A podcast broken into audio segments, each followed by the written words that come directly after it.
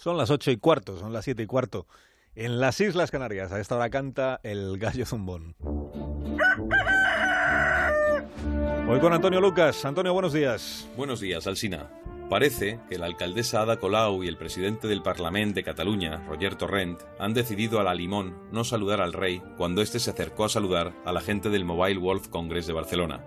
El gobierno, tan sensible en asuntos de protocolo, ha activado inmediatamente las bocinas antiaéreas, como si la grosería institucional de los independentistas y aledaños aún fuese motivo de asombro para el respetable, incluso para la Casa Real.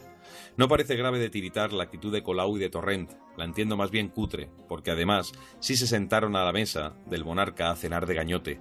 Es un gesto vulgar muy en línea con la coherencia algo bufa de quien no se cansa de fracasar. Sucede con ellos lo que canta el romance del conde Arnaldos, un gran poema del siglo XVI, que no dice en su canción, sino que a quien con ellos va. Otra bobada químicamente pura.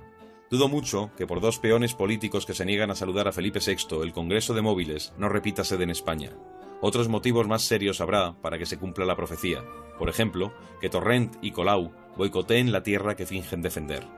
Una vez que comprendimos que todo lo de Cataluña no pasaba de teatro de cachiporra, los gestos de Torrent y compañía no son más que los restos de la cohetería de la verbena. Está bien señalarlo, pero sospecho que hay asuntos más alarmantes para que el gobierno se pronuncie con su artillería indignada. Por ejemplo, la brecha salarial entre hombres y mujeres, la dejadez ante el estado de desahucio de la investigación científica en España o el trabajo precario, sin olvidar el desafecto que les dispensan algún que otro millón de pensionistas reunidos en la calle para decirles que no, que así no. Por el cabreo de este sector social puede caer antes un Congreso o un gobierno que por un desaire deje una inflexión. En el problema de las pensiones, como en tantos otros, Rajoy y los suyos se están saltando los semáforos. Todo pinta a que solo con la fuerza de los pensionistas pueden ser expulsados de la competición.